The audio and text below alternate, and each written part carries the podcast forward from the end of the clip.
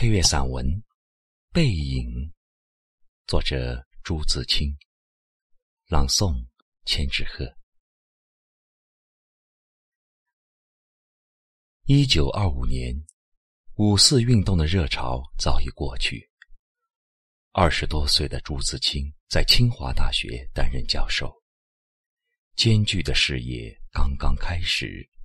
风沙中的北京一片寂寞。秋风萧瑟里，朱自清写下了这篇《背影》。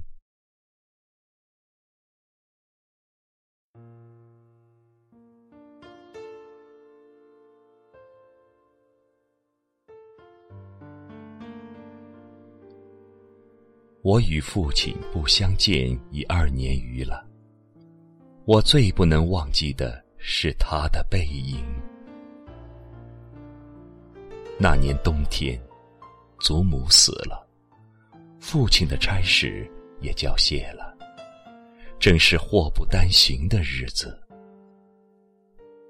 我从北京到徐州，打算跟着父亲奔丧回家。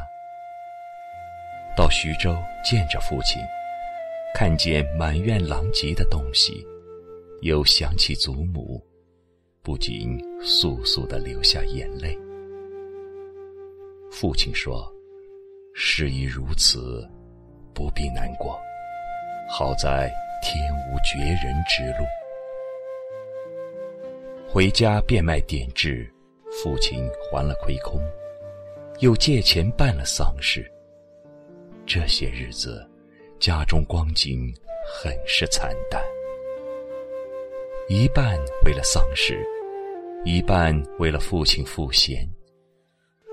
丧事完毕，父亲要到南京谋事，我也要回北京念书，我们便同行。到南京时，有朋友约去游逛，勾留了一日，第二日上午便需渡江到浦口，下午上车北去。父亲因为事忙，本已说定不送我，叫旅馆里一个熟识的茶房陪我同去。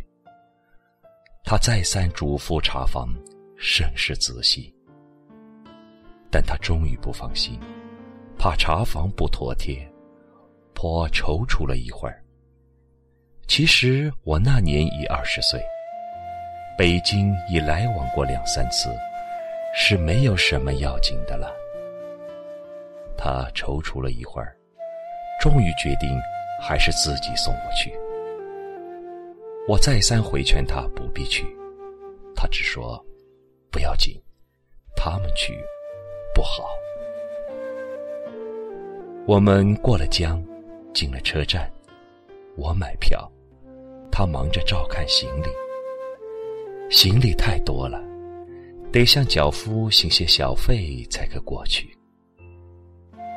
他便又忙着和他们讲价钱。我那时正是聪明过分，总觉他说话不大漂亮，非自己插嘴不可。但他终于讲定了价钱，就送我上车。他给我拣定了靠车门的一张椅子。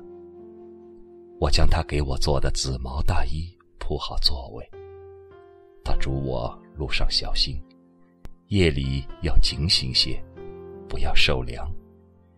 又嘱托茶房好好照应我。我心里暗笑他的愚，他们值人的钱，托他们只是白托。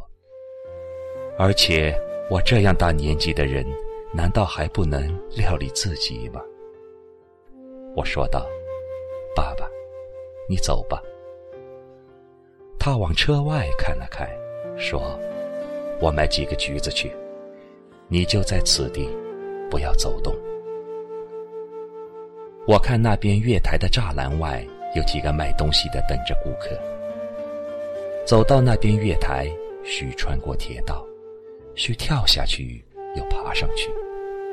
父亲是一个胖子。走过去自然要费时些。我本想要去的，他不肯，只好让他去。我看见他戴着黑布小帽，穿着黑布大马褂，身青布棉袍，蹒跚的走到铁道边，慢慢探身下去，尚不大难。可是他穿过铁道，要爬上那边月台，就不容易了。他用两手攀着上面，两脚在向上缩，他肥胖的身子。向左微倾，显出努力的样子。这时，我看见他的背影，我的泪很快的流下来了。我赶紧拭干了泪，怕他看见，也怕别人看见。我再向外看时，他已抱了朱红的橘子往回走了。过铁道时，他先将橘子散放在地上，自己慢慢爬下，再抱起橘子走。到这边时，我赶紧去搀他。他和我走到车上，将橘子一股脑儿放在我的皮大衣上，于是扑扑衣上的泥土，心里很轻松似的。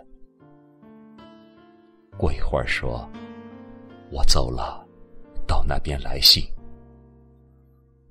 我望着他走出去，他走了几步，回过头看见我，说：“进去吧，里边没人。”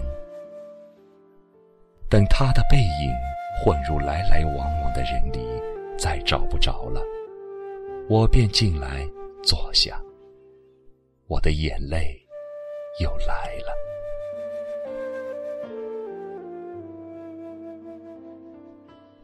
近几年来，父亲和我都是东奔西走，家中光景是一日不如一日。他少年出外谋生，独立支持，做了许多大事，那只老鲸却如此颓唐。他触目伤怀，自然情不能自已，情郁于中，自然。要发之于外，家庭琐屑便往往触他之怒。他待我渐渐不同往日，但最近两年不见，终于忘却我的不好，只是惦记着我，惦记着我的儿子。我北来后，他写了一信给我。信中说道：“我身体平安，唯膀子疼痛厉害，举箸提笔诸多不便，大约大去之期不远矣。”我读到此处，在晶莹的泪光中，又看见那肥胖的青布棉袍、黑布马褂的背影。唉，我不知何时再能与他相见。